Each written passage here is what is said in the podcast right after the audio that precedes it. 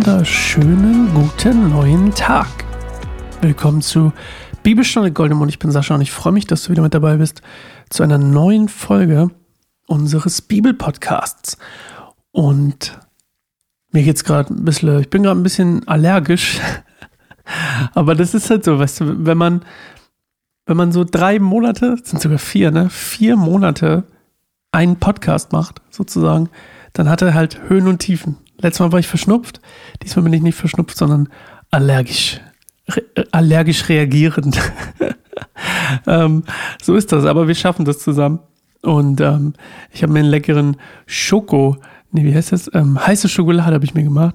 Und ähm, freue mich mit dir zusammen den, den Psalm 79 zu lesen. Und das machen wir auch gleich. Und vorher werden wir noch ein bisschen still. Und ähm, ja, hoffen, dass Gott uns vorbereitet. Kannst gerne ins Gebet gehen, dass wir bereit sind für Gottes Wort. In Psalm 79.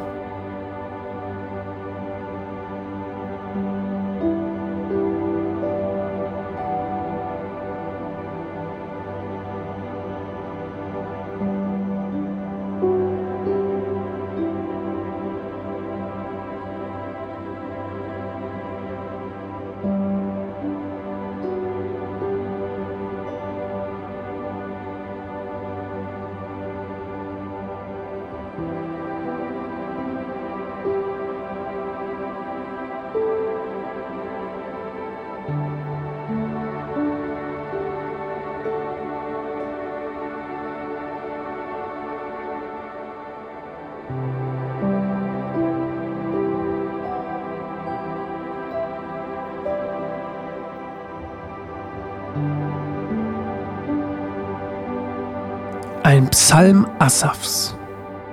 Gott, fremde Völker haben dein Land, dein Eigentum erobert. Sie haben deinen heiligen Tempel entweiht und Jerusalem in Trümmer gelegt. Sie haben die Leichname deiner Diener den Vögeln des Himmels zum Fraß vorgeworfen und das Fleisch deiner treuen Diener den wilden Tieren überlassen.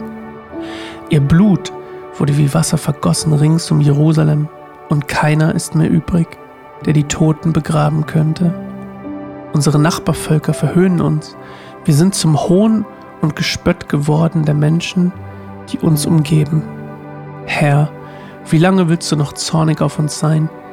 Wie lange noch wird deine Eifersucht wie Feuer wüten? Lass doch deinen Zorn an den Völkern aus, die sich weigern, dich anzuerkennen, und an den Königreichen, die deinen Namen nicht anrufen. Denn sie haben dein Volk Israel vernichtet und das Land verwüstet. Rechne uns die Schuld unserer Väter nicht an, sondern erbarme dich bald wieder über uns, denn wir sind sehr schwach. Hilf uns, Gott, unser Retter. Hilf uns um der Ehre deines Namens willen. Rette uns und vergib uns unsere Sünden um deines Namens willen. Warum sollen die anderen Völker uns verspotten und fragen dürfen, wo ist denn nun ihr Gott? Zeige ihnen vor unseren Augen, dass du das vergossene Blut deines Volkes rächst. Höre das Stöhnen der Gefangenen. Zeige deine große Macht und rette die, die man töten will. Herr, nimm siebenfach Rache an unseren Nachbarvölkern, weil sie dich verachtet und verspottet haben. Wir aber, dein Volk und die Schafe deiner Weide, werden dir für immer und ewig danken und deine Größe loben von Generation zu Generation. Ja, sehr ähnlich wie Psalm 74. Es ist nicht ganz bekannt, das ist ja auch das, was ich letztes Mal schon erzählt habe. Es ist nicht ganz bekannt, wo dieser Psalm, ähm, wovon dieser Psalm hier gerade spricht. Und das liegt sicherlich auch zum einen Teil daran, dass ähm, die Psalme, ähnlich wie andere Bücher des Alten Testaments, halt ähm, weitergegeben wurden von Generation zu Generation und dass manches vielleicht auch einfach nicht ähm, vielleicht auch ein bisschen vermischt wurde. Das ist zumindest meine Theorie.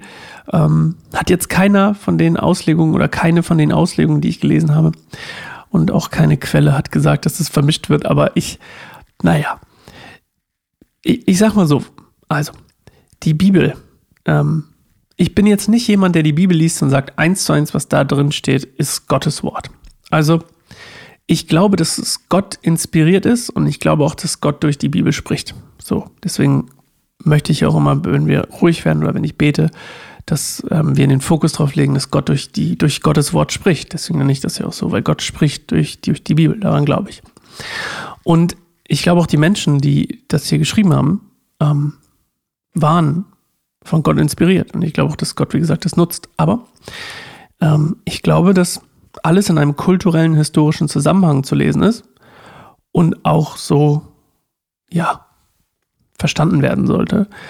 Und ich glaube zum Beispiel ist, das ist, glaube ich, die urälteste Debatte in der ganzen Bibel. Nicht, vielleicht nicht, aber eine zumindest ist, dass Frauen ja laut, ich glaube, Paulus hat es gesagt, laut Paulus, ich unterstelle es ihm jetzt einfach mal, nicht in der Gemeinde sprechen sollen. Also vorne. Und ich habe ja das schon mal gesagt, ich glaube mittlerweile, es gibt sehr viele Frauen, die absolut in der Lage sind, Gottes Wort zu predigen. Und ähm, ich kenne viele Frauen, die haben krasse Prophetie Prophezeiungen und, und Offenbarungen und ähm, Wörter und, und ähm, Themen von Gott bekommen und geben die weiter und das ist cool. Und wenn ich jetzt sagen würde, ah, die Bibel sagt, das ist nicht erlaubt, dann würde ich ja einen großen Schatz verlieren. Und ich glaube, es ist auch nicht, also ich glaube da nicht dran. Ich glaube, es hat einen kulturellen, äh, einen historischen Aspekt, warum das so steht, nämlich weil Frauen damals nicht gebildet waren.